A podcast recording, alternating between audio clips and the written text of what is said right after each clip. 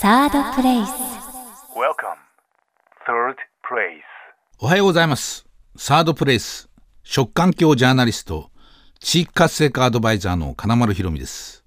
先週に引き続き、金曜日のこの時間は私がお届けしてまいります。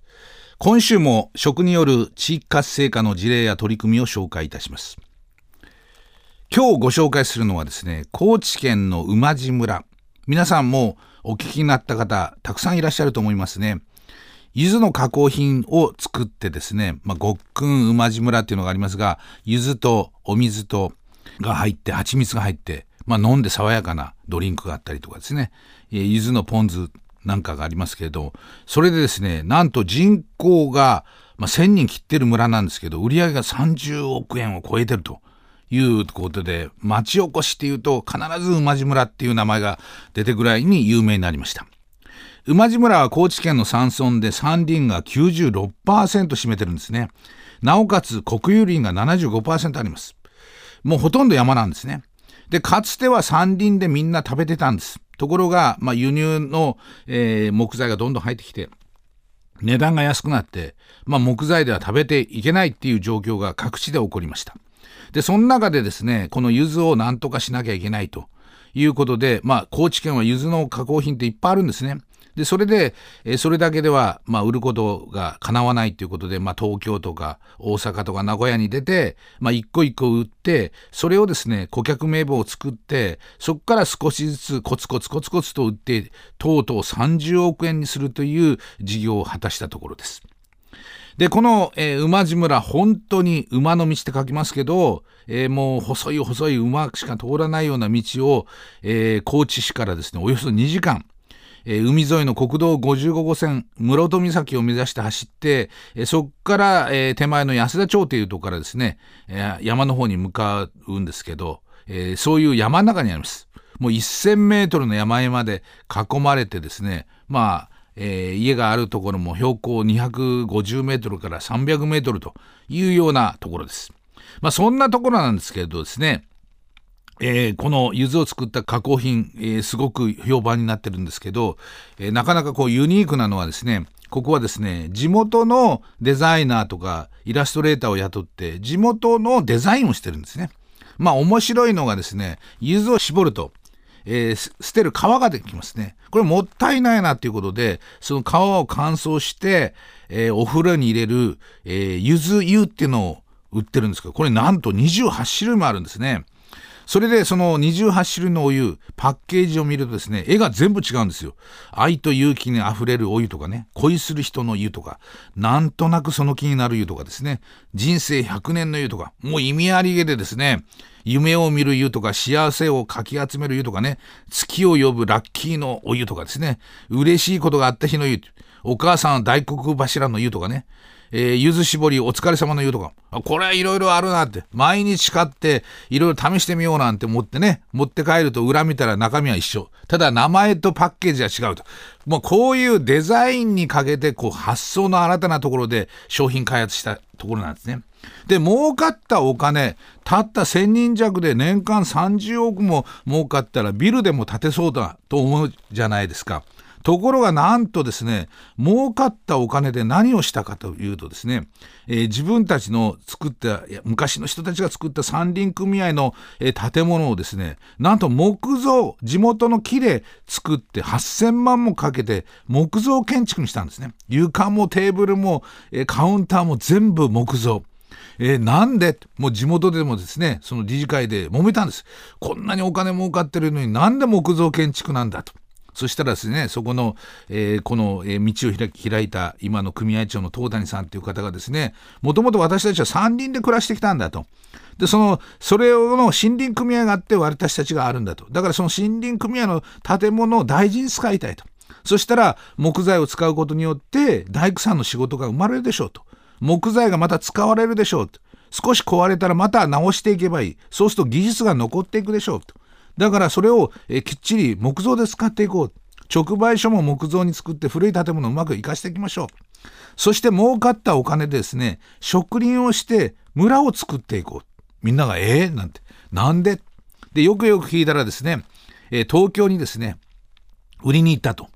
で、えー、村はですね、やっぱり村って名前ついてるのが少しコンプレックスがあって、えー、東京はいいな、東京はいっぱいいろんなものがあってって売りに行ったら、東京の人に何て言われたか、村はいいんでしょうね。なんだ、東京に我々憧れたけど、東京の人は村はいいんでしょうねって言われた。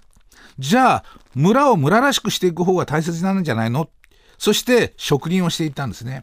そしたら、えー、田舎にその馬路村の商品を買った方がですね、村におめて、まあ、思った通りの村だって感激されたと。いうことで、なんとこの1000人の村にですね、今は村らしい村だっていうことで訪れる人が年間16万人もいるんですね。そしてこのどうしてこの村が成功しているのかっていうことを見たいっていうんですね、まあ、視察も300団体ぐらいがこの村に来るということになっておりまして。でここの建物をですね、えー、実は泊まるとこも宿泊施設もあります。だけどそれもですね木造でこう囲ってあるんですね。床も木造になってますけど。で、えー、地元の鮎とかですねそういうのが出てくるんですね。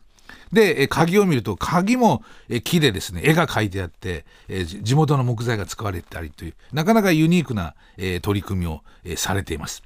で、実はですね、まあ今、あの、EU、フランスとかイギリスとかドイツとかですね、豊かなところはですね、農村の観光が非常に盛んです。で、そういうとこは村づくりやってるんですね。で実はこの馬路村農協さんも EU の先進地と同じように村を村らしく森を作っていくことによってそれが、えー、都会の憧れの対象になるっていう村づくりをやってるわけです。でこの馬路村の取り組み実はですねベストセーラー作家の有川博さんが「県庁おもてなし家」っていう小説の中に、え実名入りで写真入りで紹介してるんですね。でこれからの観光は女性が喜ぶとこは村なんだと。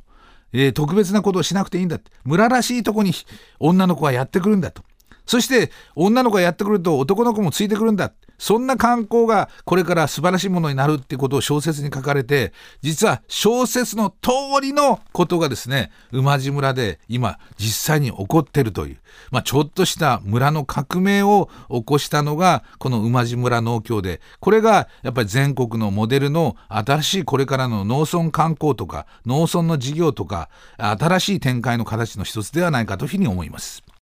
サードプレイス。サードプレイス美味しい食の物語金丸ひろみがお送りしています。後半も地域活性化の事例です。今回紹介するのはですね福岡県の玄海灘の海沿いに60万人の人が集まる素敵な森があります。福岡県音楽郡岡垣町グラノ24系ブドウの木っていうところなんですね。でこうグラノっていうのはまあえスペイン語で実のことを言うそうなんですけど、まあ、ここはもともとブドウ栽培をしていらっしゃったことから、えー、24の金のように輝くようにっていうことでグラノ24系ブドウの木って名前がついてるんです。ちょうど北九州市と、んえー、小倉、ね、それから福岡県の博多の中間あたり、えー、海沿いにあります。えー、普通はそういうとこなかなか通らないんですけどですね、海側ですから。なんと、この海の7000坪の暴風林に囲まれた敷地内にあるのがこのブドウの木さんです。で、岡垣町って人口3万人ぐらいなんですけど、そこに60万人ぐらいの人が来てるんですね。なんでこんな風に人気かって言ったらですね、これ実はですね、その暴風林の中に森を作ってありまして、その中にレストランとかカフェとかブライダルとか宿泊施設とか農業体験教室などをやってまして、えー、子供や研修授業も自然体験教室も開いてるんですね。で、園内にはポニーやヤギも飼ってます。えー、農業部門もあって、ブドウが、えー、20ある、梅が、えー、10.5ある、アスパラガスとか米とかも作ってるんですね。で、この向こう側の、その暴風林の向こうに、海エリアって言って旅館があって、そこにコンテナを活用したお寿司屋さんがあったりする。これがまたお寿司屋さんがユニークでですね、コンテナを4つ並べて、カウンターの向こうから海が見えるんですね。それで、普通だったら、えー、マグロくださいとか言うと、いえいえいえ、うちはマグロは取れない海ですなんてね。で、えー、季節の魚が出てくる。何が出てくるかわからない。で、海のお任せコースなんていうのが出てきて、この小さいコンテナを4つ並べたところですね、もう予約しないと入れない。面白い、美味しい、えー、季節のものが食べられるっていう大人気なんですね。まあそういうこう組み合わせでこれをやってるのは小薬丸修一さんっていう方でまあお父さんがですね、まあ、材木をやってたりお母さんがあの旅館をやったりされたんですね。で海の家が昔あって、まあ、そこに海の家に昔は、えー浜辺に泳ぎに来たりという、えー場所だったわけですね。ところが、だんだんその、えー高度成長期が来て、えーもう、えー海に来る人がいなくなっちゃって。まあみんなプールがありますよね。で、博多の人はですね、なんともう簡単に、えー船でですね、韓国まで3時間ぐらいで行けちゃうわけですよ。だから韓国に遊びに行ったり、ちょっと余裕のある人は博多空港からもうすぐハワイに行けますから、ハワイに泳ぎ行ったりして、地元にお客さん来なくなっちゃった。これ大変だっていうことで、どうしたらいいんだろうっていうことで、このお父さんがブドウを作ってらっしゃったんですけど、で、その、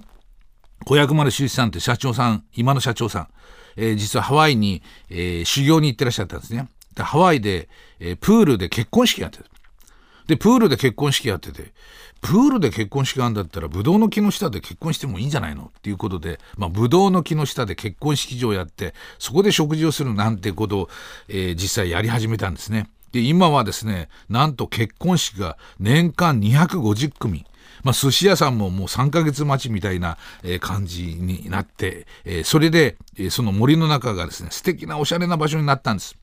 で、その森の中のブドウの木の下で、えー料理を食べる。しかもですね、えー地元のですね、農家60軒、漁師さん30軒と連携して、えーそこの、え魚とかお魚を取りに行くんですね。で、それで料理を組み立てるんで、季節の美味しいものがもう、え毎日出てくるわけですね。で、そこでですね、えー次に考えたのがですね、千葉県の千葉大学を出た園芸家を出た女性、まあ、地元の方なんですけど、その人がですね、お花が好きだったんですよ。じゃあ、えーお花を咲かせるようなことさせてもらえませんかって。じゃあ、君の好きなようにやっていいですよって。なんとその彼女がですね、その森の中の土壌改良をやって、年間200種類の花を咲かせるようにしたんですね。で、その中にハーブがあったり、えー野菜があったりもするわけですよ。で、そのハーブを摘んでレストランに使われたり。で、四季の花が咲いてですね、いつも花が咲き誇る、え村を作ったんですね。で、その木の下により建物を高く建てないっていう仕組みでですね、まあ、都市の福岡県小倉とは全く180度違う憩いのある森の中にですね、レストランがあって、そこの中で料理をすると。しかもですね、ここ2ヶ月に1回ですね、え地元の農家、漁師さん呼んでですね、え若者がですね、その地元の、えー働いてる、レストランで働いてる子たちがですね、腕を振るって料理を100種類ぐらい作るんですね。その試食会があるんですよ。そしたらその漁師の人たちが来て、あ、うちの魚こんな料理になるのか。あるいは、えー農家さんのおばあちゃんが来て、うちの野菜がこんなピザになっちゃうわけ。で、花が咲いてったら、花もピザに入れていいんじゃないえ、花も食べられるの？花料理があるんですよ、みたいな。そうするとですね、地元の漁師さん、農家さんも、あ、うちはこういう食べ方ができるものにいろいろできるんだ。あるいは、えーその漁師さんとか農家さんが、えー投票してですね、えー一番これ美味しかったわっていうのがですね、今度はメニューに反映されるという、まあ地域のコラボレーションをやってるわけですね。まあ素晴らしい、えーそういうこう地域の連携の取り組みを、えーやってらっしゃるんですけど。で、ここのスタッフがすごいのはですね、えーとですね、毎年ですね、ドイツのフライブルグから入ってですね、周辺の、えー村に行ってですね、まあ、ブドウの積んで、えーワインを作ってそのワインを輸入して、まあ、そこに出てくるんですけど毎年ドイツに送ってるんですね。でそれなんで？って聞いたらですねまあいろんなとこに行ったと、まあ、ハワイとかラスベガスとかイタリアとかだドイツは環境から森から作ってレストランがあったりすると。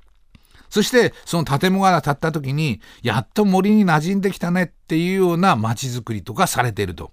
これこそ我々が目指すべきところじゃないかと。これからの観光とか、そのレストランのあり方とか、その農村のあり方とかいうのは、えードイツのやり方がすごくふさわしいんじゃないかと。で、それをただ真似するんじゃなくて、考えを取り入れて自分たちのオリジナルのものを作っていこうと。で、そのためには、やっぱりこう地域のものがこううまく連携して、えー使っていけるっていうもの。しかもですね、この漁師さんのお魚もですね、いいものはもう市場に出してください。次にいいものは近くに、えー道の駅がありますから、宗像もありますから、そこに出してくださいと。で、形の揃わないのとか小さいものは私たちレストランで使えるじゃないですかと。野菜もですね、いいものは市場に出してください。えー、道の駅に出してください。直売所に出してください。で、形の不揃いなものは私たち料理で使えばもう十分使えるじゃないですかと。いう取り組みをしていることで、まあ、農家、えー、業者さんも連携して若者も大人気の、えー、スポットになってるっていうのが、えー、このグラノ24県ぶどうの木、え、福岡県音賀郡岡垣町の、え、取り組みです。ということでここまでのお話は食環境ジャーナリスト食総合プロデューサーの金丸ひろみでした。サードプレイス